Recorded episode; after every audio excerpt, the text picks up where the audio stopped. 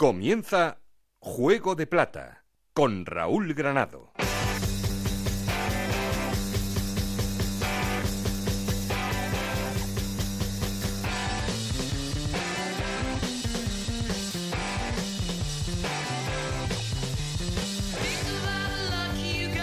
¿Qué tal? Muy buenas, bienvenidos al capítulo 4 de la segunda temporada de Juego de Plata, el podcast de Onda Cero en el que os contamos todo lo que pasa en la Liga 1-2-3.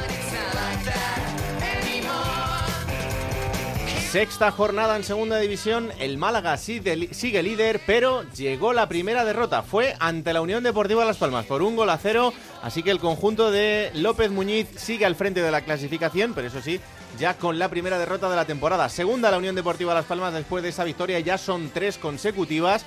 Tercero el Albacete, ojo con el arranque del conjunto manchego. Cuarto es el Granada, que caía ante el Deportivo de La Coruña. Quinto el Alcorcón, también atención a este arranque de temporada que le ganaba 0-2 al Cádiz. Y sexto el Deportivo de La Coruña, que cierra los playoffs.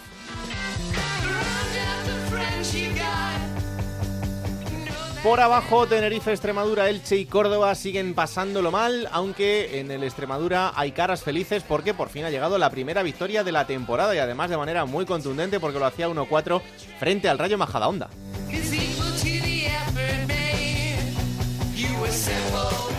Hay detalles que analizar, cosas que pasaron en los partidos importantes y que lo vamos a hacer en muy poquito, entre otras la venta del Numancia, el equipo que va a cambiar de dueño en, las los próximos días. Eh, la próxima semana se hará efectiva esa venta del 75% del accionariado, así que nuevos dueños, nuevos aires para el Numancia, eso sí, con los mismos gestores, porque se van a quedar en el club, gente que lo ha hecho muy bien en los últimos años y que por tanto va a seguir en el club soriano. Así que luego vamos a estar allí para explicaros un poco qué ha pasado con, todo esto.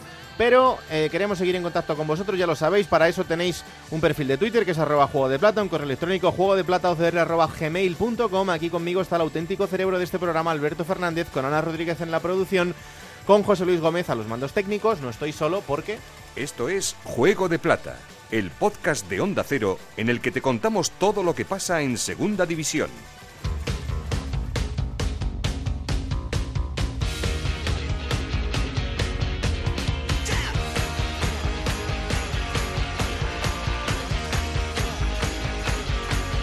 Como siempre, arrancamos poniendo en orden resultados y clasificación. Ana Rodríguez, ¿qué tal? Muy buenas. ¿Qué tal? Jornada 6 en la Liga 1-2-3, que comenzaba con esa victoria de Osasuna 1-0 ante el Sporting de Gijón, victoria del Extremadura 1-4 ante el Rayo ante el Rayo Majadahonda, 0-2 ganaba el Lugo en la Romareda ante el Zaragoza, empate a 1 entre Córdoba y Tenerife, 1-3 victoria del Albacete en Mallorca, empate a 1 entre Oviedo y Elche, 1-0 victoria de Las Palmas ante el Málaga, empate a 1 entre el Reus y el Nastic de Tarragona, 0-2 victoria del Almería ante el Numancia, 0-2 también ganaba el Alcorcón al Cádiz y en el último partido de la jornada, victoria 2-1 del Deportivo de La Coruña ante el Granada. Con estos resultados, el Málaga sigue líder con 15 puntos, segundo Las Palmas con 14, los dos en puestos de ascenso directo, Albacete con 12 puntos, Granada, Alcorcón y Deportivo de La Coruña con 11 puntos jugarían los playoffs por el ascenso, séptimo es el Mallorca con 10 puntos, octavo el Oviedo con 9, con 8 puntos están Zaragoza, Sporting de Gijón y Reus, décimo segundo es el Lugo con 7 puntos, los mismos que tienen Almería y Osasuna, con 6 puntos están Numancia, Cádiz y Rayo Majadahonda con 5 Nastic de Tarragona y en puestos de descenso Tenerife, Extremadura y Elche con 4 puntos, Farolillo Rojo el Córdoba con 3 puntos.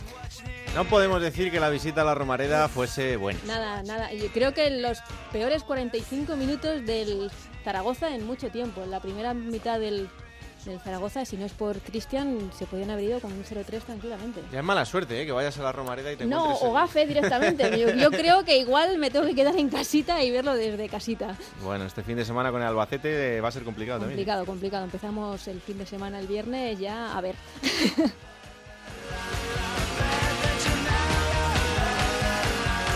Bueno, y antes de ir poco a poco por las ciudades de esta bendita segunda división, como siempre, vamos hasta el laboratorio de Enrique Martín Monreal.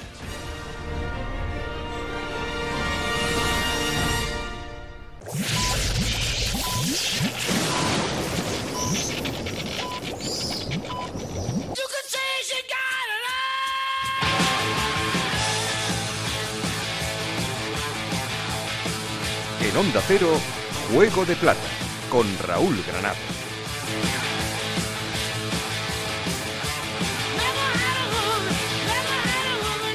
Hola Enrique, ¿qué tal? Muy buenas.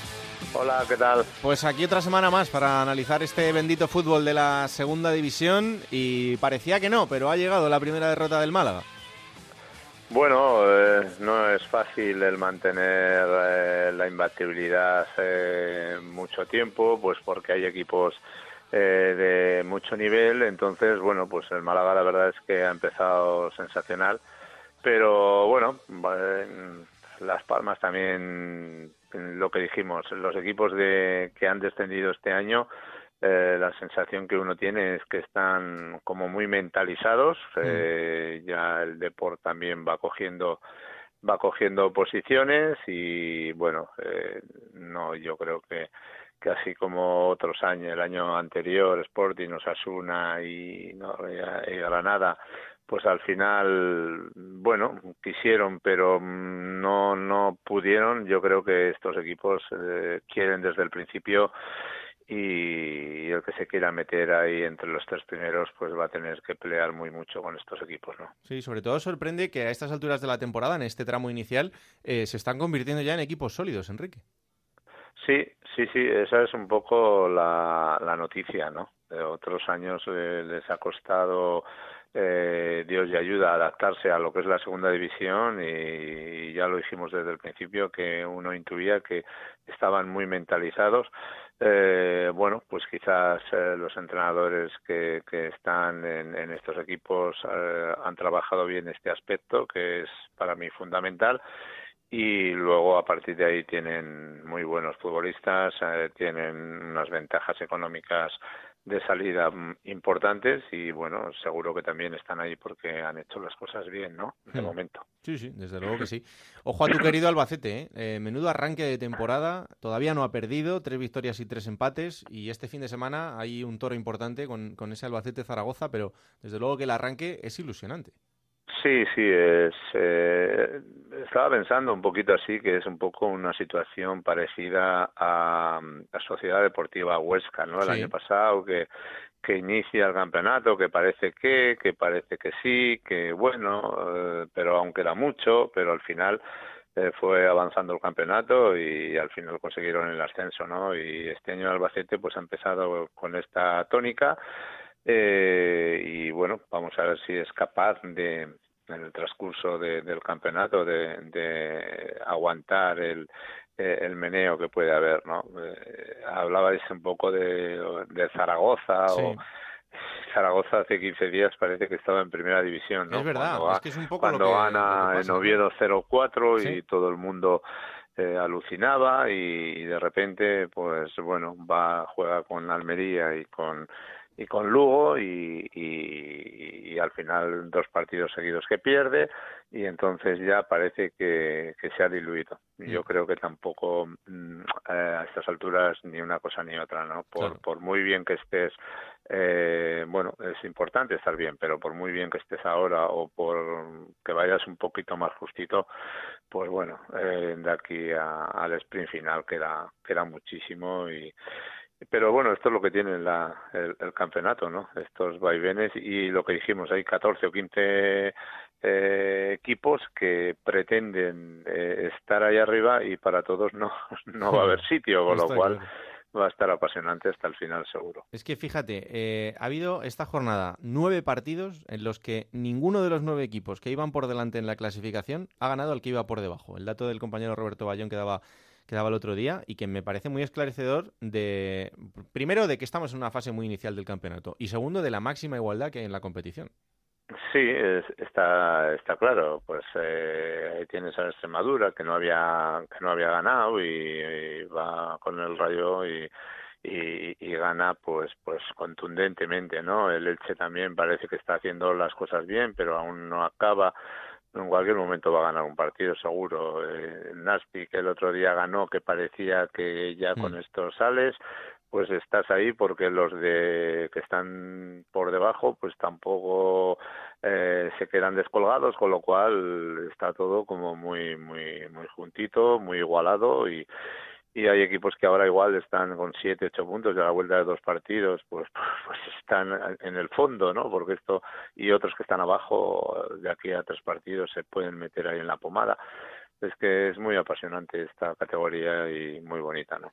Sí hay dos equipos que, me preocupan, pero más allá de los resultados, por las sensaciones y porque son equipos que eh, han estado siempre un poco irregulares en estos resultados desde el arranque, que son el Sporting de Gijón y el Cádiz. El Sporting, fíjate que está bastante más arriba porque es décimo en la clasificación y ha tenido rachas incluso hasta de, dos victorias consecutivas, eh, pero el Cádiz es que solo ha ganado un partido, que fue el primero frente, frente a la Almería, y dos equipos que la temporada pasada estuvieron en la zona alta de la clasificación. Bueno, sí, la verdad es que sorprende un poquito, ¿no? La consistencia que tenía el Cádiz estas dos últimas temporadas. No sé, yo escuché unas las declaraciones de Álvaro y, parece que, bueno, es, es, a veces lo que pasa en el fútbol, ¿no? Cada equipo tiene una, una eh, no sé, tiene su esencia. El Cádiz, eh, como decía Álvaro, la esencia de uh, los últimos años eh, es la que es. Y ahora, según comentaba él, pues eh, parece que se estaban confundiendo en cuanto a, a que habían empezado a dejar de ser pues lo que realmente les ha hecho estar ahí arriba, ¿no? Y a veces pues el jugador se eh, se confunde porque bueno pues cuando él comentaba que el día del Albacete pues el equipo tuvo mucha más posesión hizo cosas más eh, vistosas diría yo pues eh, entonces el jugador quiere esto no pero luego a la realidad probablemente te lleva a, lo que realmente eh, te lleva y, y entiendes que bueno que, que normalmente hay que coger eh, el camino que, que te ha hecho llegar ahí arriba y aunque a veces pues no sea tan grato para el jugador pero pero bueno es es, es, es chocante sí que el Cádiz no haya ganado más que un partido el Sporting bueno y, eh, pero es que ganas un partido ahora Osasuna ganó al Sporting y ya parece que todo está de otra manera es que ganas un partido y todo se ve de forma diferente no lo pierdes y y, te entra un poquito ya el tembleque. O sea que esto es, esta es la película. Desde luego que sí. Luego vamos a estar en Oviedo para que nos cuente Chisco cómo ha sido esa reunión de, de, Anquela con la plantilla estos últimos días después de ese partido del fin de semana. Pero um, un poco Anquela lo que no entiende son las dos caras de su equipo, que una la que ofrece fuera y otra la que ofrece en casa. No sé esto como entrenador si a ti también te ha pasado alguna vez y, y claro, al final, eh, ¿en qué puede consistir? Porque más allá de los ambientes de los estadios, eh, el equipo es el mismo. Sí, bueno, a veces se genera un, un componente mental alrededor de, del futbolista, lo digo un poco por experiencia como como jugador también, que, que había momentos en, bueno, en casa no hay problema, ganamos todo y ganamos todo. Fuera no ganamos nada y no ganábamos nada. Está curioso, ¿no? Y, por eso en algún momento nos llamaban el equipo pijama, ¿no? Que, para andar por casa, ¿no? Y, y, o para andar por fuera. Entonces, eh, sí, sí, eh, eh, es así. entonces, bueno, pues el Real Oviedo para mí tiene un, un buen equipo que, que bueno, pues está ahora eh, tratando de ajustar eso, ¿no? Eh, que fuera de casa parece que están más compactos, que están mejor y que en casa pues pues pues eh, quizás les envuelve un poquito esa responsabilidad de, querer hacerlo bien y a veces esa ansiedad te, te lleva a precipitar a precipitarte con lo cual pues pues eh, empieza la desconfianza, ¿no? Pero pero bueno, yo mm, entiendo que el Real Oviedo tiene una buena plantilla también y a nada que coja un poco de equilibrio también será otro de los equipos que esté ahí arriba. Lo que pasa es que queremos todo, queremos ganar en casa, queremos ganar fuera y tenemos... y subir en enero. Eso es, debemos de interiorizar, ¿no? Siempre me gustaba comentar que, que enfrente hay un contrario y que te puede, y lo mismo que tú ganas fuera, pues puede venir un contrario y tienes que interiorizar que te puede ganar en casa, porque trabajan como tú o lo mismo o más, eh, tienen, normalmente todos los equipos tienen un buen nivel y esto hay que interiorizar y tiene que ser algo eh, bueno, entendible, aunque no te guste, mm. aunque no te guste. Pero yo creo que este es el, el, la historia de, de, esta competición, de este campeonato y la gran igualdad. Por eso cada fin de semana vemos resultados. Pues bueno, pues el Almería gana en Soria, el Almería que también estaba un poquito que le estaba costando, mm. pues ha ganado dos partidos seguidos al, al, al Zaragoza y y al, y, al Numancia y, bueno y lo que decimos el Zaragoza ahora ha perdido dos y parece que ya esto se cae pero si el domingo es capaz de de sacar su partido adelante, pues pues otra vez y, así y vamos a ir al final la inmediatez de, todo. Te quiero poner una reflexión que hacía el propio Anquela en la rueda de prensa previa al, partido y yo creo que es eh, un debate interno entre, entre entrenadores que me parece muy interesante, pero que además lo hizo de una manera muy desgarradora, eh, como, él, como él es, directo y muy claro. Mira. Aquí hay unos que se tienen que estar ganando todos los días pim pam, pim pam a base de pico y pala y otros que con muy poquito todo el mundo los pone por, por las nubes. A mí no me gusta eso en el fútbol. A mí no me gusta en el fútbol. En el fútbol hay que ser, hay que ser respetuoso con todo el mundo y los primeros que tenemos que respetar somos nosotros, los, primero los de dentro, ¿eh? que muchas veces no respetamos los de dentro a, nuestros futbolistas. ¿eh? Porque yo estoy anoche escuchando un partido en la televisión, que pongo la televisión y sale en la radio. Bueno, pues escucha, lo ve y cada uno hace su alineación, cada uno dice una cosa, cada uno le parece una cosa. Pues esto es fútbol y esto es la grandeza del fútbol. Lo único que tenemos que hacer es respetarnos, que a mí no me respetan. A mí es el problema es ese, que a mí no me respetan. Que al entrenador no se respeta. En España no se respeta al entrenador. Y el entrenador es un mindundi. Y eso no puede ser. Eso, eso es lo que, lo que a mí se me pone aquí la vena y tengo que aguantar y tengo que contar días. Eso es lo que, lo, que, lo, que, lo que a mí me fastidia. ¿Y sabes por qué no se respeta? Porque los primeros que no nos respetamos somos nosotros, los entrenadores, de uno a otro. Porque hay entrenadores que van allí y van a darle a la muy, que si esto, que si lo otro, yo hacía, tú hacías, tú hacías. Cuando has tenido un equipo no ha, no ha jugado ni, ni, a las tabas. Pues esto funciona así. Y, esto, y, como está así, yo no voy a ir contra, natura. Yo, yo respeto a todo el, a todo el mundo. Ya tú me dices, me puedes decir, ay, a mí también no me gusta cómo juega tu equipo. Y si me lo dices con respeto, pues tú y yo hablamos y decimos, pues sí, pues lleva razón. A mí tampoco me gusta, o, esto es lo que hay. Pero nunca voy a decir que esto es lo que hay. Te diré que estoy orgulloso de, de tener lo que tengo. Y nada más. Es un mensaje muy duro, ¿eh, Enrique. No, no, pero es real. Me identifico totalmente con, eh, con esta opinión por, por una sencilla razón. Eh, tiene, vamos, para mí tiene toda razón del mundo eh, que los primeros que nos tenemos que respetar somos nosotros y a lo largo de, bueno, pues uno lleva como prácticamente toda toda su vida en el mundo del fútbol como lo puede llevar eh, Anquela mm. y, y, ha tenido que pues bueno soportar diferentes comentarios de tu equipo por diferentes maneras de jugar no en vez de respetarnos con eh, al máximo pues bueno tu equipo juega de una manera tú mm, propones una historia eh, y, y bueno y es respetable punto es fútbol es plural y eh, bueno, pues, pues te, te, vas tropezando, porque además a, mí me ha pasado, pues, pues parece que como tú juegas de una manera eh, y el entrenador del otro equipo eh, le gusta otra forma,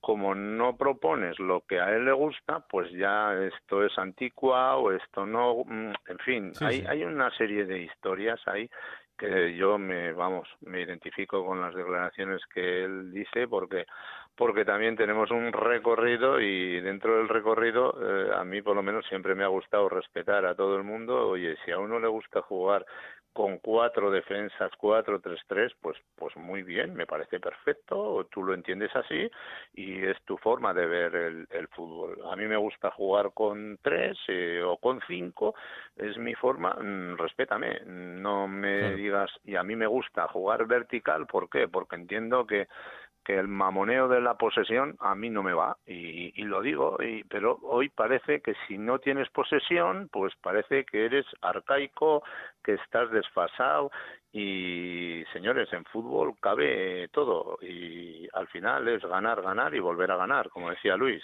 y lo demás pues es todo mentira.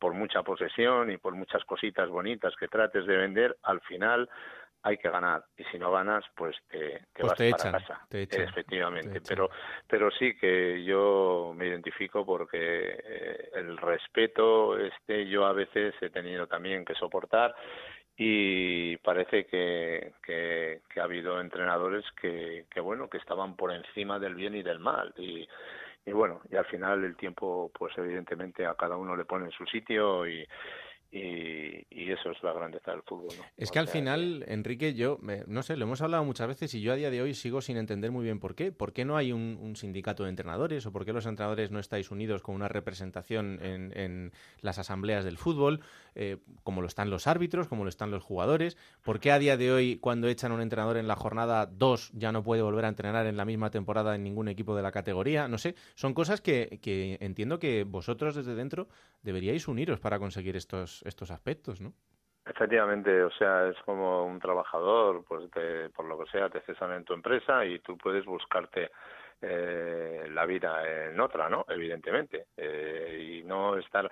Bueno, pues eh, yo creo que todo esto es, se puede se puede plantear, evidentemente. Si, si te largan, no vas a estar eh, cobrando de los dos sitios, pero yo creo que el, el, el 100% de los entrenadores, cuando nos liquidan en un lado, eh, bueno, pues eh, estaríamos de acuerdo que en el momento que empiezas a, trabajar, pues ya lo que tenías que cobrar lo dejas y, y te enfocas en lo que viene, ¿no? Eh, porque lo que quieres es trabajar, o sea que eh, sí, hay, hay bastantes historias que, que arreglar y, y enfocar bien porque porque bueno pues había otros sitios también eh, recuerdo que yo tuve un entrenador que, que, bueno te cesaban en la primera vuelta en la primera vuelta no podías entrenar en la misma categoría hmm. pero ya en el inicio de la segunda te podías incorporar a cualquier equipo de, de la competición que estabas no y no que, que, te cesan en primera y no puedes entrenar ni en segunda ni en segunda B o sea eh, bueno pues pero todas estas cosas yo creo que irán evolucionando porque pues bueno, pues la evolución del fútbol mm, nos va llevando, pues,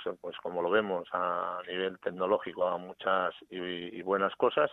Y yo creo que aquí los entrenadores también en este aspecto yo creo que con el tiempo irá evolucionando y, y, bueno y cuando te larguen de una empresa pues podrás acomodarte en otra entiendo yo que que irán los tiros por ahí en un futuro no, no muy lejano. Y yo por lo menos me gustaría que fuera por ahí, ¿no? Pues sí, ojalá. Alberto Fernández, ¿qué tal? Muy buenas. ¿Cómo estamos, Raúl? Pues te dejo que sigas tú. Sí, mira, más yo quería aprovechar el, el hilo del sonido que hemos escuchado de Anquela y preguntarle a Enrique, porque claro, en segunda división tenemos tantos estilos, muchas veces se habla del estilo, tenemos tan buenos entrenadores en, en esta categoría de plata y en la variedad está al gusto, muchas veces se dice, pero oye, no es lo mismo ver al, al, al Sporting de, de, Baraja, que es un equipo muchas veces eh, pensando en, esa, en, ese, en, ese, estilo conservador para, para, sacar los resultados adelante, o el Cádiz de Álvaro Cervera, que es un equipo atrevido, o el orden del Málaga de Muñiz, o, el tremendamente valiente Rayo Majadahonda de ¿no? Tenemos muchísimos casos de los que podríamos hablar, Enrique, pero no sé, oye, yo también quiero, tengo curiosidad por saber, ¿tú con cuál es el que te sientes más identificado? No, no quiere decir que sea tu modelo de, de, entrenar, porque cada uno tiene su, su librillo, pero oye, ¿cuál es el que dices tú? Pues mira, yo con este estilo, este equipo me siento más identificado. Bueno, a mí me, de siempre me ha gustado la verticalidad, ¿no? Y, y en este sentido, bueno, pues eh, hay equipos que manejan o que tratan de tener eh, una buena posesión, pero siempre con buscando esa verticalidad. A mí, por ejemplo, el Zaragoza de Nacho el año el año pasado me, me, me gustó mucho eh, porque bueno pues no solo trataba de tener posesión por tener sino mm, mm, iba venciendo líneas y iba mm, luego evidentemente tienes que tener eh, una serie de futbolistas. Ahora en el Deport le veo que la idea que tiene es eh, prácticamente calcada y, y, veo que poco a poco mmm, va, va, va buscándola y la va encontrando, ¿no? Y al final, pues va a ser, yo creo que también el Deport, un, un equipo que, que va a estar también ahí arriba. Eh, a mí es que me gustan todas, es que me gustan todas. Me gusta el orden de Muñiz, esa seriedad, ese, ese orden. Eh, Diego también tiene un buen orden táctico. Pero yo creo que hoy en día todos los entrenadores, eh, más o menos, eh, tratamos de tener un buen orden, ser competitivos y luego a partir de ahí pues puede aparecer pues como como has comentado un equipo como el Rayo Majadahonda eh, como muy muy muy atrevido desde el desde el minuto uno desde el partido uno. Yo le vi en Zaragoza y, y bueno ellos tratan de, de, tener la posición de balón les da igual en su área que, que en la contraria eh, pero bueno, tienen esa filosofía, es muy respetable. Eh, a mí me puede parecer que hay mucho riesgo y, que, bueno, puedo pensar que, que, hay otra manera, pero la respeto y, y, ¿por qué no voy a decir? Pues me gusta disfrutar de todas, porque al final es tan plural y tan bonito todo que, que me parecen todas las propuestas eh, súper interesantes y, te podría analizar a todos y cada uno de los entrenadores de, de la segunda división, ¿no? Entonces, dices, bueno, he visto al Mallorca y me gusta Vicente cómo, cómo plantea, cómo compite, cómo juega, es lo mismo que Zaragoza, Oviedo, Sporting, Deport, el Reus, me, me parece también su propuesta muy, muy, muy maja, el Lugo, es que tienen todo su encanto, ¿no? Eh, y, y, aunque parezca que, que, quiero ser diplomático, diplomático, pues no, eh, doy mi, mi, mi opinión, o sea, porque si no me gustara un, una propuesta, pues, pues lo diría, pero me me da la sensación, me da no, me, veo que, que, todas tienen su encanto y la respeto y ese debe ser el, el camino como pienso para, para, para todos, ¿no? Que mm. todas son importantes y, y ninguna es, eh, bueno, pues eh, digamos la mejor del mundo para mí. No, y tenemos el placer de disfrutarlas en, segunda división, decías tú, lo diría. A lo mejor no te identificas ¿no? con el juego del Rayo Majadahonda, pero se respeta, incluso se, se, disfruta, ¿no? Como, como espectador neutral se puede disfrutar del juego de, un equipo aunque no comparta su, su, estilo. Te quería preguntar, Enrique, por un, futbolista de, de Osasuna eh, que tú has entrenado, que tú has tenido y que muchas veces hablamos aquí de la tremenda calidad que tiene y que es un poco ese jugador em, sobre el que se rige todo el sistema de, Club Atlético Osasuna, que es Roberto Torres, ¿no? Que si no está, pues igual al equipo le, le falta. La temporada pasada no vimos al, Roberto Torres que, conocemos y que, todos sabemos y hemos disfrutado en el campo de fútbol. Eh, no sé para esta temporada qué, podemos esperar de él y si es tan importante para el devenir de Osasuna esta temporada. Yo creo que, que Robert es un jugador importante. Eh, como todos, eh, pues tiene trayectos más vistosos, menos vistosos, más positivos, más negativos. Pero, por ejemplo, yo no vi el partido con el Sporting, pero mis amigos me comentaron que cuando salió Robert pues estuvo como como como siempre, como ha estado en los mejores momentos, que su aportación, y además leí unas declaraciones también de Yagoba diciendo esto, que, que bueno, que la aportación había sido muy, muy interesante, es que es un jugador con mucha clase, es un jugador eh, eh, sobre todo es muy, muy, muy, muy osasunista. Él ha tenido ofertas para haberse ido y, las desechó. Eh, por, por, seguir en Osasuna, por volver a, ayudar para, para llevar a Osasuna a Primera División. Y es un jugador que a lo largo de la temporada seguro que va a aportar muchísimas cosas porque tiene mucha calidad. Y bueno, luego está el, el bueno la idea de, del entrenador de turno. Eh, conmigo él jugó más por dentro y hizo una temporada brutal, eh, metió 10, 11 goles, eh, dio un montón de asistencias y bueno, pues eh, otros entrenadores lo ponen en la banda derecha, en la banda izquierda, un poco eh, de la media punta eh, conmigo jugaba ahí con Miquel Merino, más o menos en la zona de pivote o medio centro, un poquito más adelantado, con llegada, tiene buen disparo. Yo creo que es un jugador que Osasuna, que Yagoba lo va, lo va a ir recuperando poquito a poquito y puede ser un jugador eh, importante en, en, esta temporada en, en Osasuna.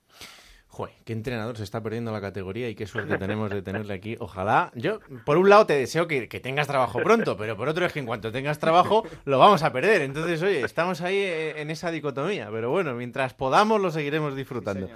Enrique, un placer. La frase que suelo decir yo, vamos vamos a cenar hoy y ya veremos qué desayunamos mañana. Por lo tanto, no pensemos, no pensemos. vamos a disfrutar. Gracias, Enrique. Hasta la semana que viene. Un abrazo. Bueno, pues después de este análisis de Enrique Martín Monreal, como siempre, como cada semana aquí en Juego de Plata, vamos eh, a ir ya ciudad a ciudad para hacer las siguientes conexiones eh, y como siempre hay que empezar por una llamada al líder. El líder a pesar de que por primera vez el equipo ha perdido esta temporada, sigue siendo el Málaga y por tanto la líder sigue siendo Isabel Sánchez. Hola Isabel, ¿qué tal? Muy buenas. ¿Qué tal? Muy buenas, aunque la sonrisa se nos ha desdibujado un poco, ¿eh? hay que bueno, decirlo. En algún momento tenía que llegar la primera.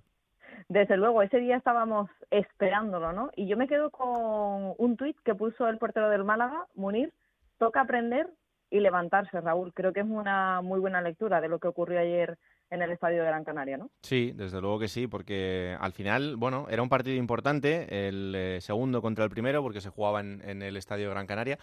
Eh, pero queda muchísimo por delante. es verdad que el, partido estuvo muy competido, pero vi al Málaga igual con, con las piernas más pesadas que en otros partidos y quizá con un punto de desconcentración, ese despiste que fue el que ocasionó el gol de Rafa Mir, eh, de Rafa Mir, al final fue el que le costó esa derrota. Y me quedo también con una frase que ha repetido el entrenador del Málaga, que pudo darse cualquier resultado y que merecieron sus jugadores una recompensa mayor. El empate quizá hubiera sido un buen resultado, es un poco lo que se escucha aquí en el día de hoy aquí en Málaga, en la prensa y entre los medios que cubrimos el Málaga Club de Fútbol, pero sí que es cierto que la línea es la buena, es la positiva y aunque no tuvieron un buen día, con que sigan compitiendo igual, creo que se pueden alcanzar grandes cosas, ¿no? Sí, desde luego que sí. El próximo rival del Málaga va a ser el Rayo Majadahonda, que lleva dos derrotas consecutivas y la de este fin de semana además bastante dolorosa porque era en, el, en casa, en el Wanda o en su casa momentánea.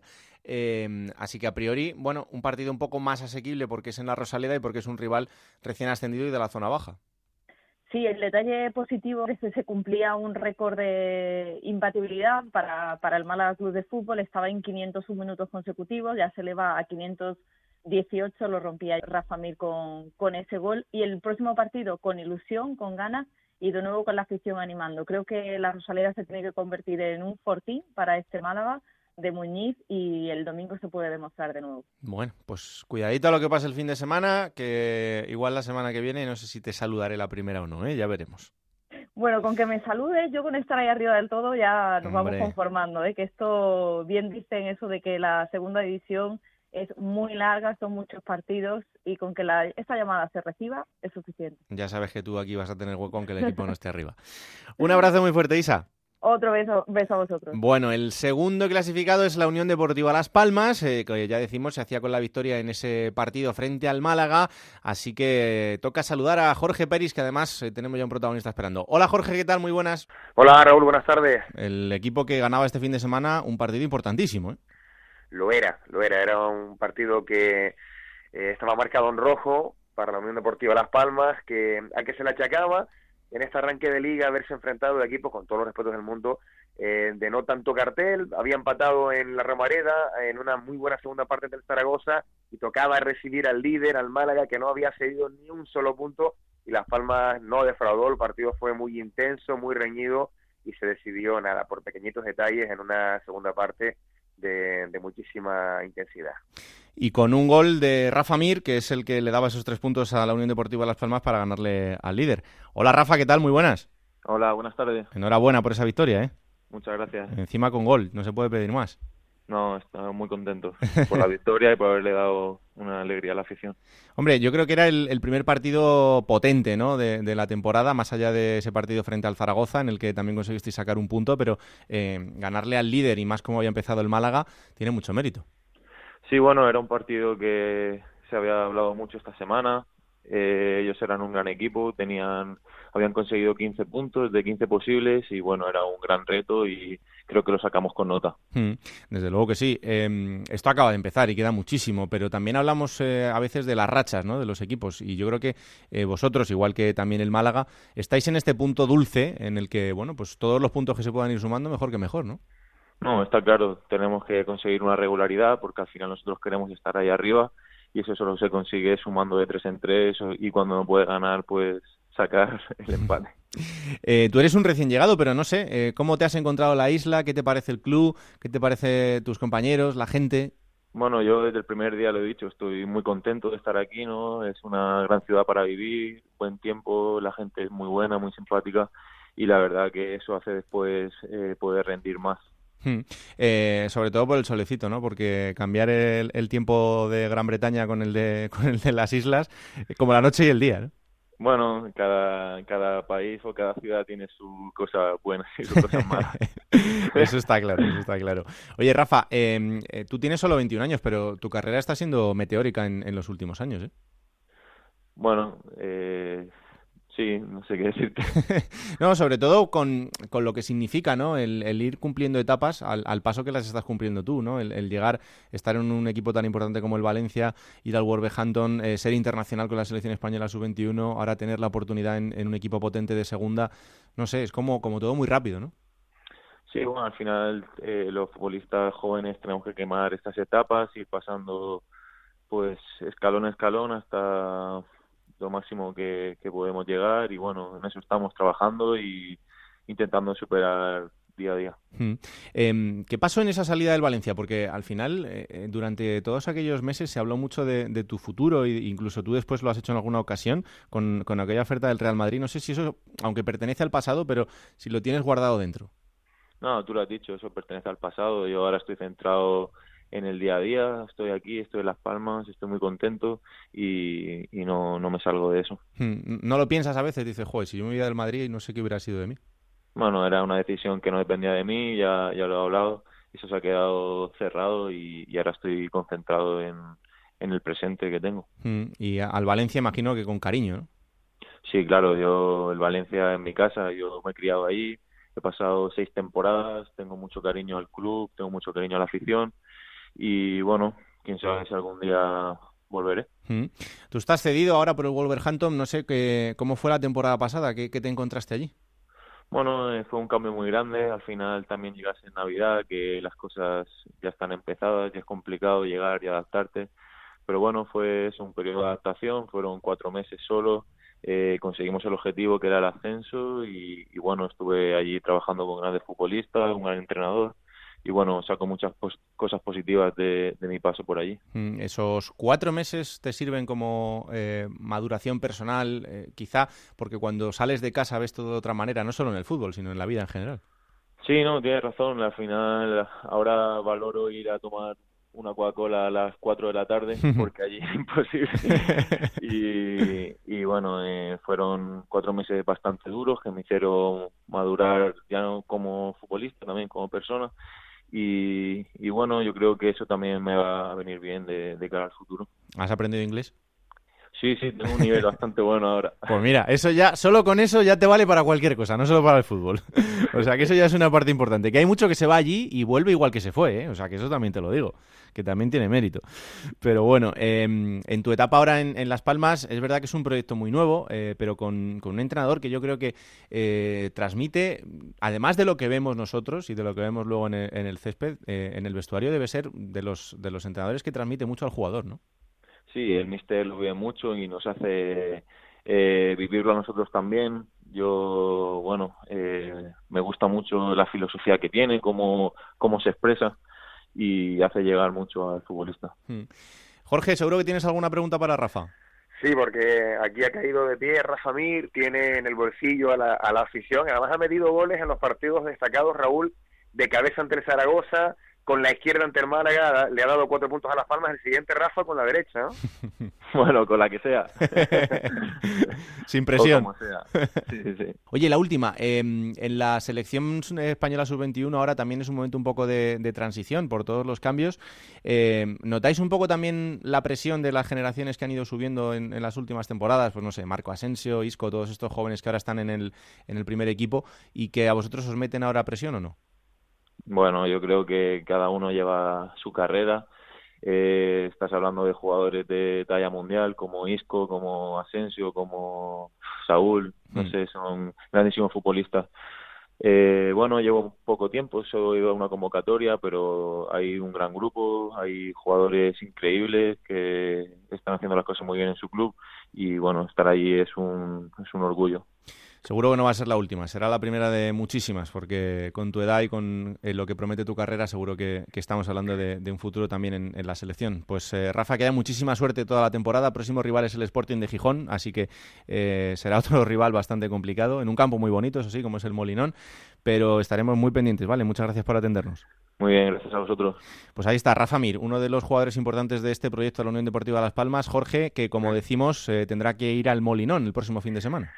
Sí, otra prueba de fuego importante. Ya ha comenzado a entrenar la Unión Deportiva Las Palmas. Aquí estamos además en plena ola de calor. Eh, Raúl, más de 30 grados de temperatura se esperan para, para estos días. Y déjame contarte una cosita, el, susto, menudo susto que dio Javi Castellano, de mm. verdad que no, no daba la impresión de que fuera para tanto en el terreno de juego, más bien nos centramos en, esa boca que sangraba después del golpe fortuito que recibió de, de, Adrián, te cuento. En principio va a estar, no es oficial, pero va a ser en breve oficial, va a estar un mes de baja, eso eh, como primera medida. Está estable el chico y fuera de peligro, evidentemente, pero va a permanecer unos días más, unas noches más ingresado en un centro hospitalario de la capital Gran Canaria con esa contusión en, un, en el pulmón derecho.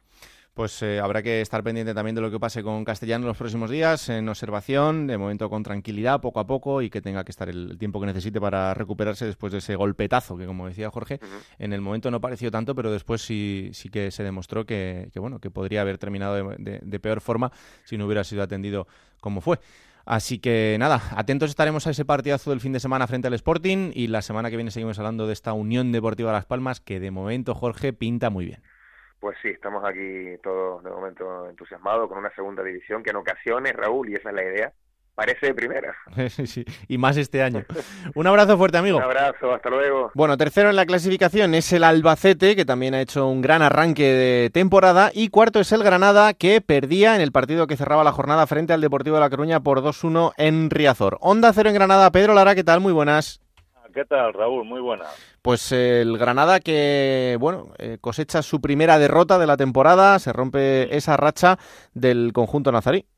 Sí, sí, se rompe eh, bueno, la verdad es que el equipo, el Granada, no ha hecho no ha hecho buen partido, no hizo ayer buen partido en, en Riazor. Bueno, el Depor es un buen equipo, es un equipo que, que juega en casa, que juega obligado, que tiene técnicamente un equipo pues, seguramente superior al Granada. El, los rojiblancos del equipo de Diego Martínez han hecho una mala primera parte y ha llegado alguna oportunidad para el conjunto de Nacho González para haberse adelantado el marcador yo creo que ahí cuando cuando el, el Granada se veía cerca incluso de, poder arañar un punto ahí, hmm. eh, aguantando el empate a cero, es cuando ha llegado ese error de Alex Martínez en el control y el penalti que ha pitado muy discutido, muy, muy eh, polémico ¿no? durante la semana en, en A Coruña, el, el, el hijo del que fuera presidente del Granada.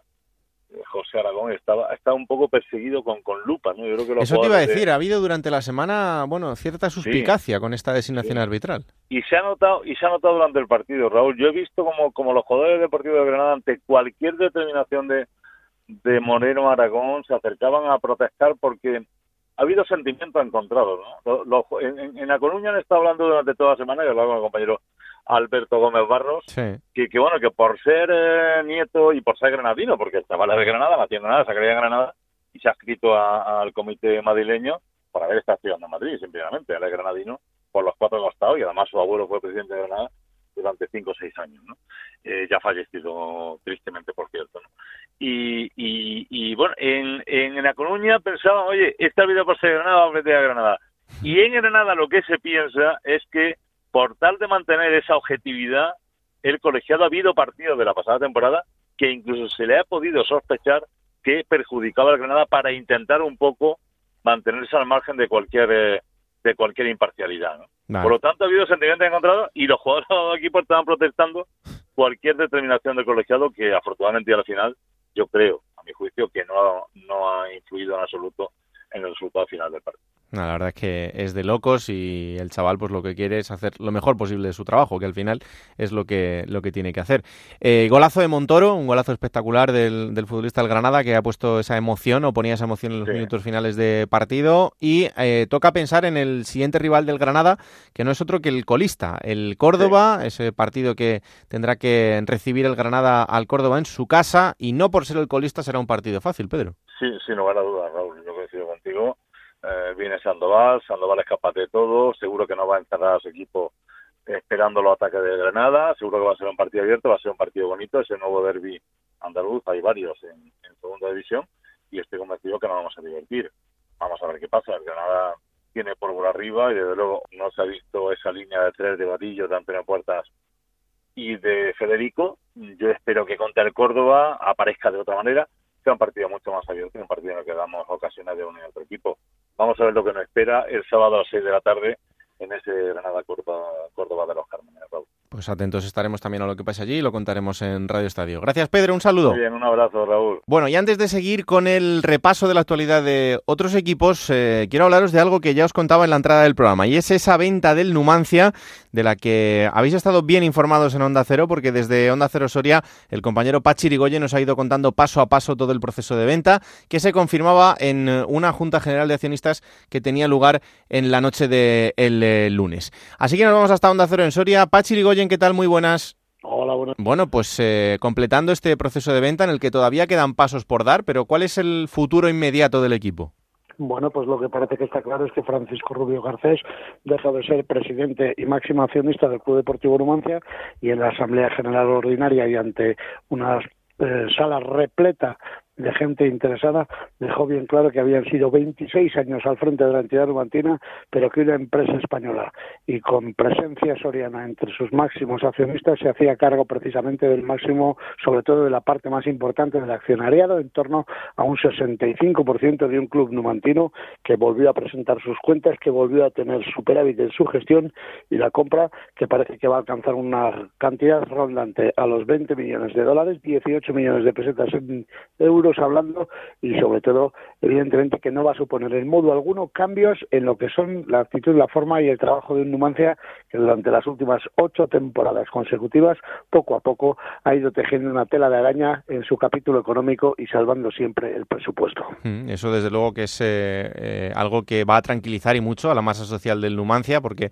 eh, estos gestores han demostrado que son capaces de, sacar adelante un club absolutamente histórico. De, de esta empresa, Pachi, bueno, tiempo tendrá ¿no? Pero se conoce muy poquito todavía de, de algún detalle más, ¿no? Sí, bueno, se conoce, o por lo menos en los mentideros futbolísticos se habla de que la empresa podría estar formada, entre otros, por uno de los hermanos García Aguilón y con la representación de Felipe Martínez Largo. En su momento fue uno de los directores generales del, de este Numancia, en aquel entonces cuando nacía precisamente para el mundo del fútbol profesional y uno de los actuales eh, hombres en la representación de futbolistas que tiene, entre otros, por ejemplo, a Manu del Moral como representado. Bueno, pues eh, atentos estaremos, ya sabéis, no perdáis eh, de vista nada de lo que os cuente Pachi en, Onda Cero Soria y de lo que os iremos contando aquí en Juego de Plata, porque eh, tiempo tendremos para ir descubriendo algo más de esta empresa que se ha hecho con el Numancia, pero lo importante es que quede muy claro, es que la gestión va a seguir dependiendo de los mismos que, estaban hasta ahora y por tanto eso es seguro que tranquiliza mucho a la masa social numantina. Pues Pachi, lo seguiremos contando. Un placer como siempre. Un saludo. Y quiero hacer un paso a Oviedo, porque en el partido que enfrentaba al Oviedo y al Elche, ese partido que terminaba con el empate, em, en el empate a uno, hubo una jugada polémica que se ha visto durante la semana em, y en la que, bueno, pues al final la reflexión es que el VAR, que estamos viendo que en primera división está ayudando y mucho a los árbitros en muchas jugadas, pues que en segunda se está haciendo igual de necesario y que a partir de la temporada que viene esperamos que eh, esperemos que pueda formar parte de, nuestro día a día también en, la segunda división. Bueno, pues en ese partido hubo una jugada en la que sacaba una falta el Elche y eh, dentro del área parece que hay una agresión de Cristian Fernández, el jugador del Oviedo, que le da un puñetazo en el estómago a Manuel Sánchez, jugador del Elche. Pero quiero saber cómo vio esto Chisco García y qué sabe después de que terminase ese partido. Hola Chisco, ¿qué tal? Muy buenas. Hola, ¿qué tal Raúl? ¿Cómo estás? Pues una jugada polémica, no sé cómo la visteis allí, porque fue muy, muy rápida además. Eh, yo creo que sin la repetición de la tele no la habríamos visto. ¿Y qué nos puedes contar sobre todo esto? Pues eh, coincidir contigo en que sobre la marcha yo no aprecié, es verdad que bueno, se produce un balón, se juega un balón al área, eh, hay un rechace y en, y en la salida yo lo que veo son dos futbolistas eh, en el suelo y luego es cuando uno mira en la televisión y es cierto, se ve el puñetazo, claro, de Cristian Fernández hacia, hacia Manuel, aunque luego esta mañana había bastantes aficionados del Real Oviedo que reflejaban que en, en, la toma, en la serie de la acción, que hay un codazo previo del jugador del Elche al jugador del Oviedo. En cualquier caso, es absolutamente intolerable la reacción de Cristian Fernández y además yo creo que asumió un riesgo eh, absolutamente innecesario porque de haberlo visto el árbitro o cualquiera de los asistentes hubiese supuesto un penalti y sin duda la expulsión. Eh, yo creo que el VAR tendrá que llegar también a segunda y la verdad es que los futbolistas, eh, todos, eh, y, Cristian Fernández a lo mejor también, o uno de los que más, deben de hacérselo mirar y deben de tener un comportamiento, yo creo que mucho más ejemplar sobre el terreno de juego, porque todos entendemos lo de las mil pulsaciones, lo de todas estas historias que se cuentan, pero bueno, hay jugadas y yo siempre hablo que, eso de los codazos y los puñetazos, creo que eso ni pulsaciones ni nada, eso no, no es tolerable ni es justificable en ningún caso. Desde luego, porque no pertenece a lo deportivo, a lo que pasa dentro o debe pasar dentro de, un terreno de juego. Eh, hemos vivido también después de ese partido una reunión, y lo hablábamos antes con Enrique Martín Monreal, una reunión de Con la plantilla, una reunión, una reunión larga en la que, bueno, creo que Anquela estaba un poco enfadado por esas dos caras que tiene el Oviedo, ¿no? La que tiene en casa y la que tiene fuera yo creo que ha habido anquelina, ¿no? Se hablaba de las santiaguinas, pues aquí vamos a instaurar las anquelinas. Es que estaba hundido el, domingo cuando acabó el partido, estaba estaba realmente fastidiado eh, Anquela, porque le preguntábamos directamente qué, es lo que cambia de jugar fuera a jugar en casa y él nos miraba y nos decía es que no tengo ni idea. Dice, yo entreno lo mismo, yo les pido lo mismo, en teoría son los mismos jugadores, deberían de hacer lo mismo, pero es que no se parece nada y es que lo Oviedo eh, sobremanera en la segunda parte frente al Elche fue, fue casi una caricatura es decir, es que perdieron un montón de balones, no se pareció nada al equipo de Lugo, no se pareció nada al equipo de Córdoba ni al de Cádiz, y se asemejaba más al del día del Zaragoza. La diferencia es que la pegada del Elche no fue la misma que tuvo el conjunto Maño, pero de otra manera, si Soricaba llega a estar un poco acertado, yo creo que el Elche se hubiese llevado también el triunfo del Tartiere. Es complicado, de momento este Jekyll Mr. Hyde de, hmm. del Oviedo, entre casa y fuera, pero bueno, pues ahora a pensar que hay que ir a Santo Domingo y que tocará la buena versión y que llegará más puntos, porque ahora lo Oviedo es, es ese buen padre de familia, ¿no? El que lo gana todo fuera y luego lo da en casa, pues vamos a ver si consigue puntuar en Alcorcón. No va a ser un partido fácil esa visita a Santo Domingo, porque el Alcorcón es quinto y además eh, partido emotivo también para Anquela, que va a volver a la que, a la que fuera su casa. Por cierto, hablaba también antes con, con Enrique podíamos escuchar ese sonido de Anquela en la previa del partido, en la rueda de prensa, eh, Chisco, eh, una reflexión muy dura con respecto a los compañeros entrenadores verdad es que nos sorprendió yo creo que a todos, ¿no? Porque, bueno, Anquela no es de los que se calla, Anquela no es de los que se deje nada dentro, pero, bueno, también es verdad que suele ser comedido. Algo le ha tenido que molestar mucho, algo ha tenido que escuchar que, que le haya llegado muy a la fibra para pegar ese bote como, como pegó el viernes, porque además la rueda de prensa iba de lo más tranquilo y no, no había motivos, pero yo creo que hace una reflexión en la que tiene mucha razón, ¿eh? y es que los técnicos eh, a veces se pasan y sobre todo los que no están trabajando o aquellos no que muchas veces no han no estado sentados en un banquillo y se atreven a poner en tela de juicio las decisiones de los que se están jugando el bigote cada semana. Entonces bueno forma todo parte ¿eh? del juego y todos estamos en él y se nos puede decir lo mismo a los periodistas. Yo creo que andaba cabreado el mister que algo le algo tenía él ya en la nariz de que no le iba a gustar lo que venía el fin de semana y dijo bueno de momento voy a pegar un viaje voy a poner un meneo que la gente ponga las orejas piezas como le gusta decir a él y tanto que, están. Pero yo insisto, ¿eh? creo que no le falta una parte, por lo menos, de razón a, Anquela en que los entrenadores, tanto los que están en activo como el resto, deberían de tenerse más respeto entre ellos, respetar más al colectivo. Pero, oye, ellos sabrán. Pues sí, y lo dejó muy claro Anquela en esa rueda de prensa. El Oviedo, el equipo abonado al 9, 9 puntos, 9 goles a favor, 9 goles en contra. Eh, estaremos pendientes de la cara que dé el Oviedo este fin de semana, será fuera y ahí de momento está dando la cara buena, así que vamos a ver qué pasa. Gracias Chisco. Un abrazo. Un abrazo fuerte. Vamos hasta Zaragoza porque también es otro de los equipos que este fin de semana ha perdido. Ya son dos derrotas consecutivas. Lo hacía 0-2 ante el Lugo y en la Romareda, que las derrotas siempre pesan un poquito más. Onda Cero en Zaragoza. Rafa Feliz, ¿qué tal? Muy buenas. Hola, muy buenas, Raúl. Bueno, una derrota complicada porque además eh, el partido del Zaragoza fue bastante espeso. Sí, la verdad que sí. Fue un día de esos que no te sale nada, que no tienes tu día, como decía el propio Iriáquez, pero sí que la preocupación, eso sí que ha quedado en Zaragoza, de que algo tiene que cambiar, eh, además de manera urgente, porque son dos derrotas consecutivas. Si ya te decía la semana pasada que dolía mucho la de Almería, pues fíjate esta la del Lugo. Además, superado claramente por el conjunto visitante que hizo un partidazo tremendo en la Romareda y con un Zaragoza muy agarrotado, sin saber, sin tener las ideas claras y que fue eh, superado 100% en todos los aspectos del terreno de juego por su equipo visitante. Y Manuel día que decía, precisamente estaba escuchando a Chisco lo que apuntaba mm. desde Oviedo de ese día que el Zaragoza sobrepasó al Oviedo ahí con 0 a 4 y, y ya que el otro día se atrevió a decir en rueda de prensa qué daño nos ha hecho la victoria de Oviedo. Eh, a todos, dijo, no sé a quién se refería, pero evidentemente a, la afición no, que estaba muy contenta ese día y seguro que no lo cambiaba absolutamente por nada. Pero sí que es cierto que lo apuntó, eh, dijo que para todos había sido eh, aquella derrota muy, o sea, aquella victoria eh, que tendría que estar todo el mundo muy contento y muy alegre y sin embargo era todo lo contrario, que había creado esa sensación de que el Zaragoza ya se iba hacia la primera división cuando esto no ha hecho más que comenzar, que todavía tiene que haber muchísimos cambios en la segunda división. Sí, y bueno, además puede tener un punto de razón, porque es verdad que se lanzaron las campanas al vuelo con, jugadores que parecían muy ilusionantes y es, es, normal dentro de lo que es un arranque de temporada. Al final la gente eh, quiere ver caras nuevas, quiere ver ilusión y eso es lo que ha desprendido el Zaragoza en, en, el arranque hasta estos dos partidos que evidentemente eh, se han perdido. Pero es que el próximo rival, Rafa, es el Albacete. Hay que ir al, al campo del Albacete, eh, un Albacete que está haciendo un arranque de temporada increíble. La verdad que sí, el viernes será ese partido y la verdad que el Zaragoza tiene que intentar nuevamente buscar la victoria después de dos semanas consecutivas, porque ya una tercera sería demasiado para un equipo como apuntas que eh, está hecho para intentar al menos el ascenso a primera división, pero como te digo, mucho tendrá que cambiar la, situación, por sobre todo la punta de ataque donde todo el mundo tenía puestas mucha confianza y se ha gastado muchísimo dinero, sobre todo en Álvaro Vázquez, pero también en Mark Wall, la llegada de los dos junto con Pombo, quizás sea la zona más fuerte del Real Zaragoza, pero Mark Wall, que no ve portería, aunque todo hay que recordar que en el Sevilla Atlético el año pasado tan solo hizo un gol, o sea que mm. tampoco es de extrañar que no haya visto todavía portería, pero sí que la gente se empezó a impacientar durante el partido con varios pitos, varios varios tramos del encuentro con pitos hacia los hombres de arriba, hacia la punta de ataque.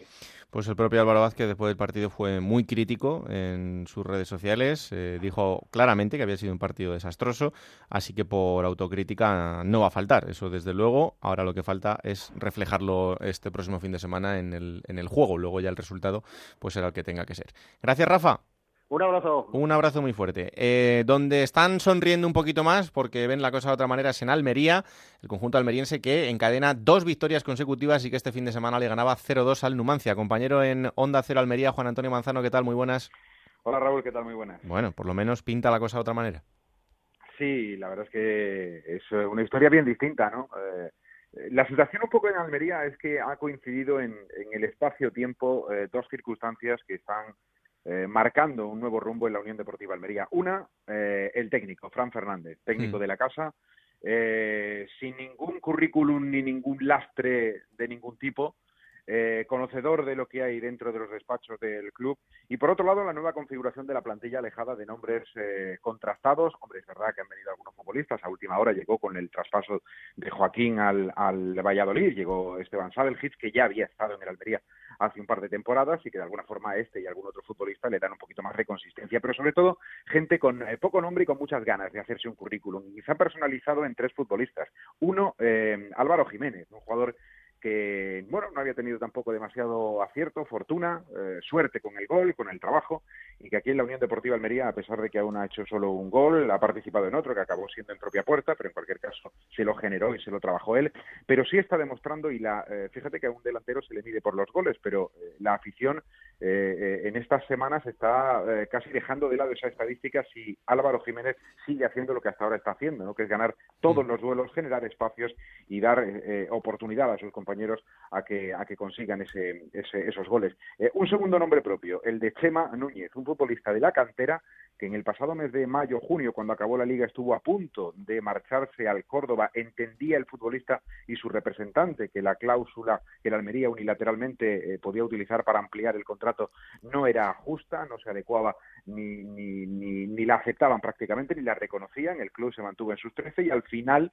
eh, consiguió que el futbolista, evidentemente, cumpliera eso que tenía pactado y firmado y ahora se está convirtiendo en una de las claves de la Almería, sobre todo en la segunda parte, administrando esos minutos chisposos que tiene el futbolista sevillano. Y el tercer nombre propio lo parto por la mitad. Uno Rioja y otro Corpas. Dos futbolistas que llegaban del Marbella, eh, las bandas, izquierda y derecha, eh, dos futbolistas sin nombre alguno, que no conocían la categoría de ninguna manera, salvo por televisión, y que se han convertido en la referencia del equipo en las dos bandas, ¿no? Sobre todo Corpas, quizá que tenía un poquito menos de nombre de pretemporada, o un poquito menos sensaciones en pretemporada, y que ha explotado de una manera absolutamente sensacional. Y eso se ha juntado, como te decía, con el primer nombre que te daba, ¿no? El de Fran Fernández, un futbolista que ha sabido exprimir y sacar las mejores eh, armas de esos futbolistas que tienen de momento, y esperemos que les dure, aunque esto va a cambiar con, el paso de los años o de las semanas o mm. de los meses, aún no tienen ego que es muy importante, Pues sí. eh, y está sabiendo exprimirles y convencerles de que desde el trabajo y desde el esfuerzo absoluto, y la imagen la tenemos en los primeros 15 minutos ayer en Soria, el Almería se planta allí y en 15 minutos no puede el Numancia salir de su campo, porque no se lo permite el Almería, y al final, bueno, pues eh, un resultado como el de ayer que, que hace sumar segunda victoria consecutiva en Liga, que serían tres, si sumamos la remontada en la Rosaleda frente al Marga en la Copa del Rey. Rioja fue protagonista por más cosas, ¿eh? Sí, también.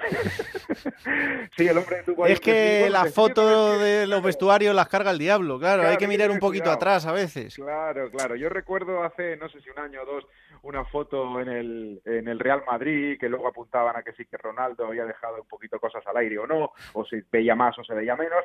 Bueno, aquí ha pasado un poco más desapercibido, lo contamos. Ayer acaba el, bueno, ayer, el domingo, cuando acabó el partido eh, en Soria, eh, Luis Rioja, que es muy activo en redes sociales, eh, se hace una foto con Chema Núñez y con Corpas.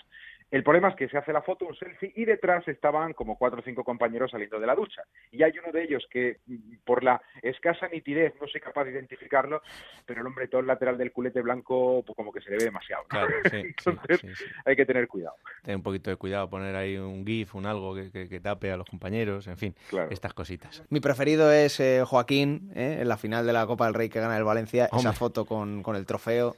De las que, has las que han trascendido, para mí es la... Hay quien dice que aquella foto era fake, ¿eh? pero bueno, no sé. Algún día habrá que preguntárselo a Joaquín, que seguro que no tiene ningún problema en, Seguro, seguro. en aclararlo. Sí, sí, sí. Manzano, un abrazo muy fuerte. Pues nada, cuidaros mucho. Un abrazo, chao, chao. Y la última ciudad que queremos visitar es Almendralejo, es Extremadura, porque por fin, sí, ha llegado la primera victoria del conjunto de Juan Sabas eh, este fin de semana en el Wanda Metropolitano 1-4 frente al Rayo Majadahonda. Compañero Juan Romero, ¿qué tal? Muy buenas. Hola, buenas. ¿Cómo estamos? Pues ya ha llegado la primera, hombre. Tenía que llegar. Claro que hacía, hacía, hacía falta, bueno, pues como agua de mayo, ¿no? Como se suele decir. Y la verdad es que, que llegó además en un escenario mítico, ¿no? Como el Wanda Metropolitano, con casi 5.000 extremeños en las gradas. Eh, viajaron muchos de Almendralejo, pero también mu- muchos emigrantes, ¿no? Extremeños que están en Madrid y que, que asistieron al, al partido. Eh, bueno, pues eh, partido eh, que se puso muy muy pronto de cara para el Extremadura con Golden Rick. Al, al poquito ese 0-2. Además se queda el Majadón, el Rayo Majadonda con uno menos. Y, y bueno, pues después un penalti ya puso el 0-3, 1-3 y 1-4. Sobre todo lo más importante, la primera victoria. eh, los tres puntos que mm, rebajan un poquito la, la ansiedad que, que había. No era, como te dije la semana pasada, no había todavía, eh, bueno, pues eh, eh, miedo a, a no haber ganado. Mm, Todavía no se criticaba a Sabas. Mm. te contaba que, bueno, pues es poco menos que un héroe en, en Almendralejo. Y sobre todo, bueno, pues Enrique empieza de nuevo a ver puerta, igual que el año pasado.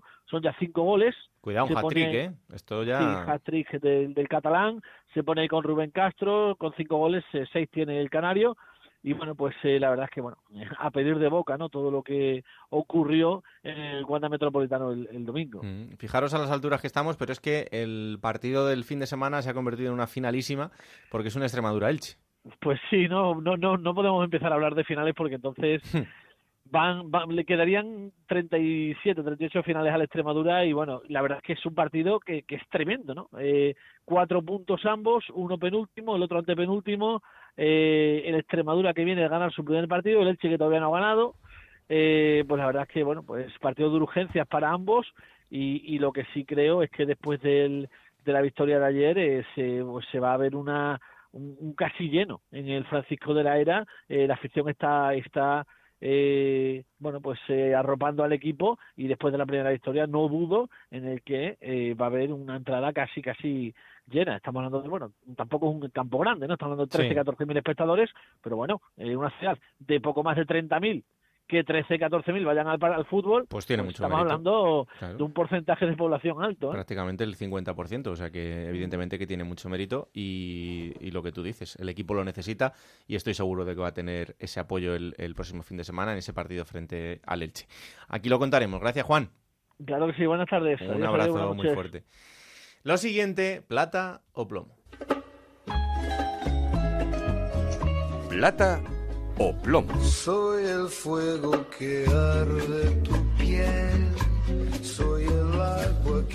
Pues todo tuyo. Voy a dejar de hacer esta sección porque me lo destripáis todos los programas Oye, Oye, pero, yo ¿qué tengo seleccionado lo mejor Ah. y lo peor de la jornada. Lo que creo que es- hay que resaltar como positivo Sí. y me lo destrozáis. Y lo negativo igual, porque ya, ya hay. se ha comentado en este programa. Pero Ten bueno, un poquito más de mano con la gente, un poquito dile, más de ingenio. no, digas esto. tal, No, pero el plomo, Raúl, de, este, de esta jornada ha sido muy evidente. Lo habéis comentado, el, el defensa del Real Oviedo, Cristian Fernández, de ese puñetazo a destiempo, sin, sin sentido, y es una acción muy, muy fea.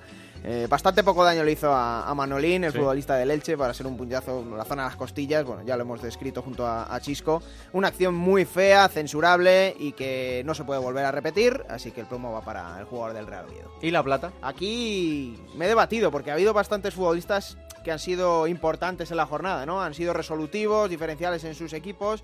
Hemos visto ese gran gol de Rubén García eh, con Osasuna a su ex equipo, al Sporting de Gijón. Los dos goles de Juan Muñoz con el Alcorcón, que también es un jugador que se ha revalorizado mucho, pero igual modo, que habéis de hablar ahora mismo con Juan Robero, eh, Enrique Gallego, ¿no? Tres goles con el Extremadura, por lo que significa ese triunfo, el primero de la temporada en segunda división, fuera de casa para un equipo recién ascendido como el Extremadura, pues bueno, el pla- la plata va para Enrique Gallego.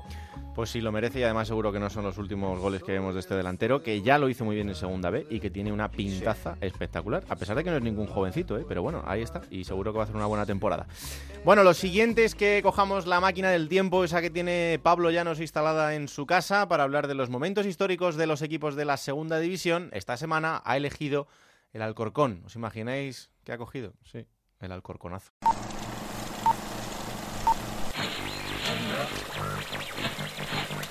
Yo no creo.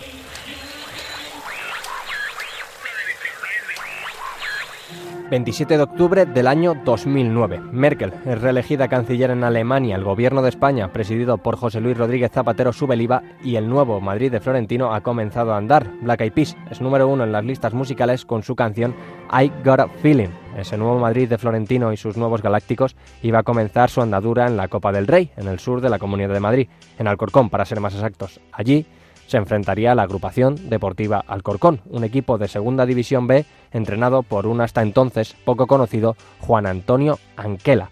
A las 10 de la noche, Javier Turienzo Álvarez pitaba el comienzo del partido. El Madrid formaba con Dudek, Arbeloa, Albiol, Metzelder, Drente, Diarra, Granero, Panderbar, Guti, Benzema y Raúl. Enfrente, por el bando alfarero, estaban Juanma, Anuarbe, Íñigo López, Borja Gómez, Nagore, Rubén Sanz, Sergio Mora, Béjar, Cascón y Borja Pérez. Los alfareros habían dejado al Palencia y al Lagunonac por el camino, solo el hecho de enfrentarse al Madrid ya era un sueño, pero Anquela, el equipo y los 7.000 espectadores que había en Santo Domingo iban a presenciar una noche que sería historia del fútbol. Mora frontal del área, qué buena pelota dejada para Borja, Borja buscando su quinto y va el disparo. ¡Gol de Borja!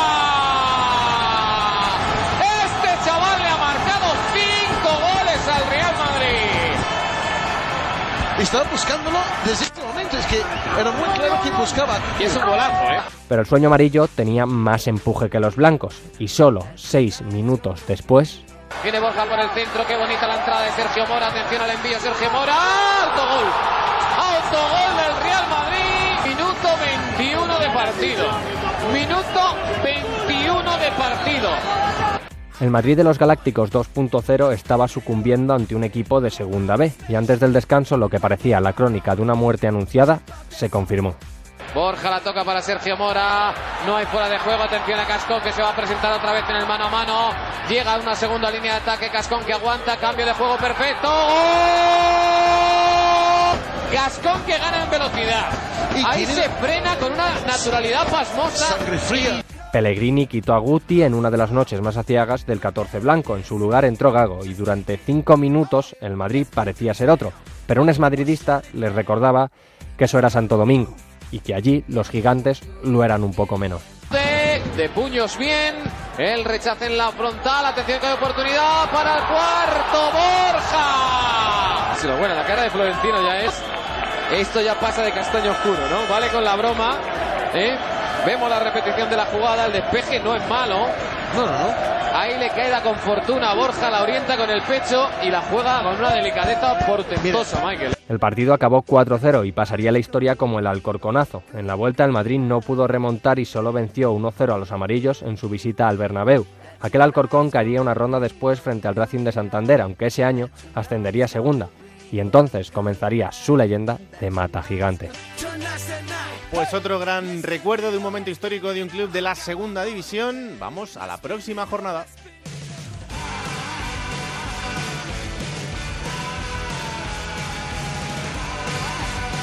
Y será la séptima, Alberto. Y que va a comenzar el viernes a las 9 de la noche en el Carlos Belmonte, Albacete, Real Zaragoza. Para el sábado, cuatro partidos. A las 4 de la tarde, Lugo, Real Club Deportivo Mallorca. A las 6, dos encuentros, el Granada Córdoba y el Sporting Unión Deportiva Las Palmas.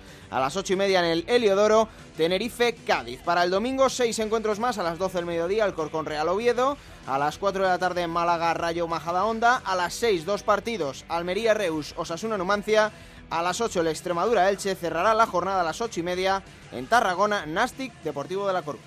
Pues eso será la próxima semana. Hasta aquí todo el análisis de la segunda división, pero también eh, queremos hablar de la segunda B y porque tenemos otro protagonista para presentaros esta semana. Ya sabéis que en la segunda división B, en la categoría de bronce del fútbol español, hay equipos absolutamente históricos y uno de ellos es el Racing de Santander, que actualmente es segundo en el grupo 2 de la segunda B. Está a dos puntos del Athletic Club de Bilbao B, del filial del Athletic Club, que es el que está comandando este grupo segundo. Y tenemos comunicación con un histórico de este club que eh, volvía la temporada pasada y que ahora milita en las filas del conjunto de Santander. Juanjo Espósito. Hola Juanjo, ¿qué tal? Muy buenas. Muy buenas. Bueno, pues eh, aquí estamos para hablar de este Racing de Santander en el que tenemos una temporada más puestas las esperanzas de, ojalá, poder contar ese ascenso a segunda división.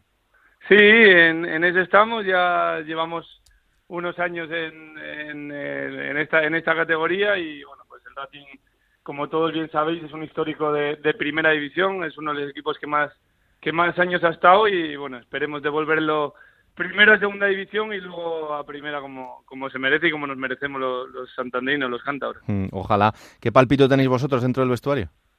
Pues este año muy buenas sensaciones. A ver, sí que es verdad que el año pasado al principio también eh, era muy ilusionante, había muy buenas sensaciones, pero bueno, este año ha cambiado, ha cambiado mucha, mucho la plantilla, mucho eh, toda la, la, estructura y por ahora tiene, sinceramente, tiene muy buena pinta y, y yo creo que este año el Racing va a dar, va a dar mucha guerra.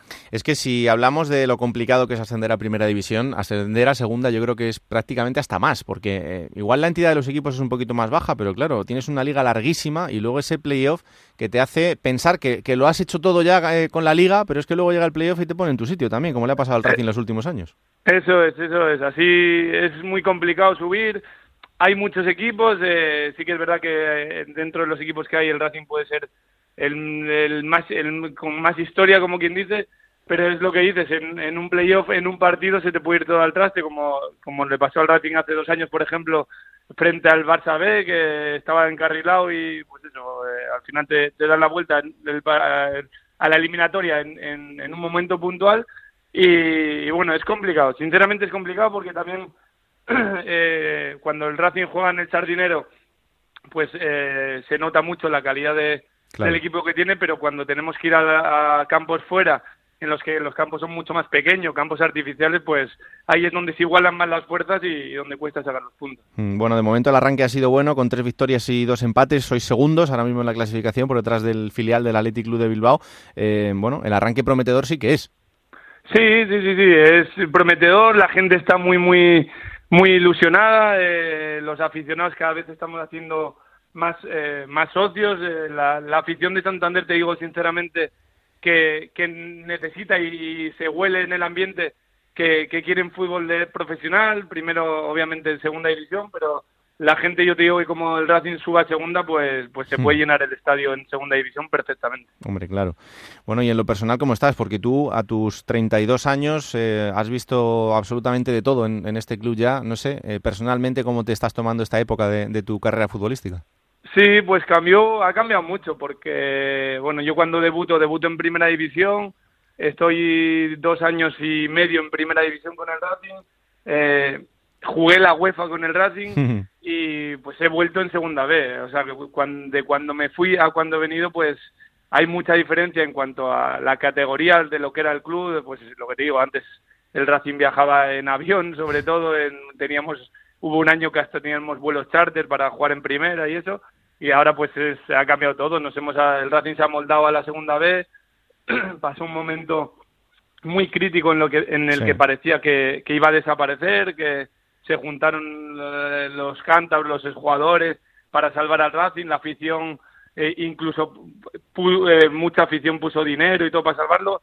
Y parece que se ha saneado ya, a ver, no por completo, pero ya el Racing tiene una estabilidad económica y, y bueno, yo creo que a partir de ahí el Racing debe y tiene que volver a, a primera división lo antes posible. Qué temporada aquella de la UEFA, ¿eh? Estaba mirando eh, los partidos que, que tú jugaste, o por lo menos en los que estuviste en la, en la convocatoria de aquel año 2008-2009, y es que en aquel grupo os tocó el Manchester City, os tocó el Twente, Sí. os tocó el Paris Saint-Germain y, y el Salque 04. Y mirando aquellas plantillas, es que en el Salque de repente hay un tal Manuel Neuer, hay un tal Iván Rakitic. Sí, Parece que hace estaba- mucho tiempo, pero hace dos días, ¿eh? Sí, sí, sí, sí, así es. Parece que, que fue ayer, o sea, en verdad fue hace años, pero sí, lo recuerdo como, como si fuera hoy el viaje cuando jugamos en, en Holanda, cuando vino el Manchester City, que cuando aquello eh, no era el Manchester City de ahora, de la Claro. repercusión que tiene ahora, pero, pero bueno, ya, ya empezaba a sonar, ¿no? Y bueno, pues ir el- eh, con el Racing al Parque de los Príncipes, o sea, ya te digo que, que es algo que va a ser imborrable para mí, para la, la afición racinguista y, y bueno, esperemos, es algo mu- muy difícil volverlo a ver en UEFA, pero bueno, yo creo que, que primero hay que ir paso a paso, pasito a pasito y intentar conseguir eh, llegar a la categoría profesional lo primero que es la segunda división. Hmm. Eh, me estoy empeñando mucho esta temporada, eh, cada vez que hablo con, con gente de tu edad, y no te llamo viejo porque solo tienes un año más que yo, en, en, eh, mirar un poco para las generaciones que empiezan ahora, ¿no? El, el explicarles un poco cómo cambia todo esto, ¿no? Probablemente tú, cuando debutaste con el primer equipo allí por 2005, veías el fútbol de otra manera muy diferente y quizá te lo imaginabas todo muy diferente a cómo ha pasado después, ¿no? Eh, entonces, para, para esa gente que incluso tú ves ahora contigo en, en tu equipo, esos chavales que están empezando, eh, el mayor consejo que se les puede dar es que a lo mejor por llegar al primer equipo no has conseguido nada, que, que todo eso tiene, tiene que venir después y con muchísimo trabajo. Sí, está claro. Está claro que en cuanto subes, o sea, yo, eh, yo estoy en el Racing B, me suben al primer equipo y yo lo veo como una, a ver, no una oportunidad, porque eh, es muy difícil llegar y quedarte, ¿no? Pero es intentar llegar, hacerlo bien, aprovecharlo y disfrutar el momento. Eh, está claro que hay mucha gente que llega, debuta y, y vuelve a, a caer a la segunda B, a la tercera, Hmm. eso. Y, y es complicado, pero bueno, la, la- la gente tiene que tener ilusión, mucho trabajo, porque porque requiere mucho sacrificio, ya, ya lo sabes, ya lo sabe mucha gente. Y, nada, intentar que, que, y que aprovechen el momento, la oportunidad, y luego si una vez que has llegado y tienen la oportunidad de jugar en segunda, en primera, que vivan el fútbol lo más intenso posible, que aprovechen cada día, cada entrenamiento, que es muy importante, porque pasa, pasa muy rápido y, y en verdad hay que aprovecharlo, porque es algo muy bonito. Y sobre todo también la, la idea de que no solo llegar a primera división es triunfar en el fútbol, ¿no? Que al final triunfar en el fútbol eh, yo creo que es ser feliz y poder vivir de lo que os gusta, ¿no? Correcto, eh, es así porque hay muchos jugadores que igual no han jugado en primera, pero han tenido su, su oportunidad de, de jugar en segunda, han hecho carrera en segunda. Hay muchos jugadores que se han ido fuera y les ha ido muy, muy bien fuera, que es algo que yo no he tenido la oportunidad de irme fuera de España, sí, sí que fuera de Santander, cosa que no me arrepiento para nada porque he ganado una, una cultura, una, un- unas vivencias que, que aquí no las habría vivido y cada uno tiene que aprovechar su, su oportunidad, eh, ser feliz con lo que tiene y, ya te digo, in- intentar eh, no desperdiciar ni un día. Para mí ese es el, creo que es el mejor consejo, que cada vez que tengas un día, un entrenamiento, aprovechar lo que hagas lo máximo posible porque así es como se pueden conseguir los objetivos. Desde luego que sí. Pues el objetivo del Racing es el ascenso. Nosotros vamos a estar muy pendientes de lo que haga toda la temporada. El próximo rival será el domingo a las 5 de la tarde en ese Racing Durango. Así que, Juanjo, que haya muchísima suerte durante el año y sobre todo muchísima salud. Y estaremos muy pendientes de vosotros, ¿vale? Igualmente y muchísimas gracias. Gracias a ti. Un abrazo enorme. Un abrazo. Pues ahí está, un fenómeno histórico además de este equipo, Juanjo Espósito, que ya veis, eh, salió de la cantera, vivió esas épocas de gloria en la UEFA, ya por el año 2008-2009, y que ahora ha querido volver a la que es su casa en la segunda división B para intentar eh, retornar primero a segunda y después a primera división, ojalá que en poquitos años. Por cierto, un detalle de segunda B que también me gustaría destacar esta semana, eh, Alberto, para que veas, el Fuenlabrada ha fichado al grande de Carlos Matallanas, a nuestro compañero, para que mm, eh, forme parte del, del club, bueno, pues como asistente para hacer Como informes analista, de otros ¿no? equipos, analistas, Sí. y bueno, pues eh, la verdad que es una grandísima noticia para el grande de Carlos Matallanas, que tiene esa batalla particular durísima contra la ELA, que está librando de la mejor manera y sobre todo de la manera más Pues digna. y, y en este camino está siendo absolutamente increíble. Bueno, pues hasta aquí este capítulo cuarto de Juego de Plata. Partido importante el del próximo día en el Molinón, ¿eh? Ese Sporting Sí. Unión Deportiva Las Palmas, eh, sobre todo para el Sporting, porque un nuevo pinchazo, oye, las dudas sobre Baraja cada vez van a ser más grandes. Pero bueno, calma, es muy pronto y hay que dis- disfrutar del fútbol.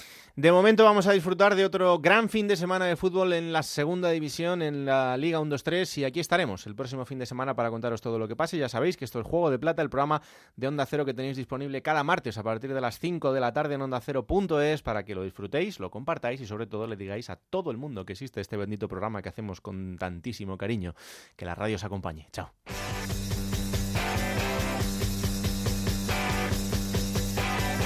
Raúl Granado, Alberto Fernández, Ana Rodríguez. Juego de Plata.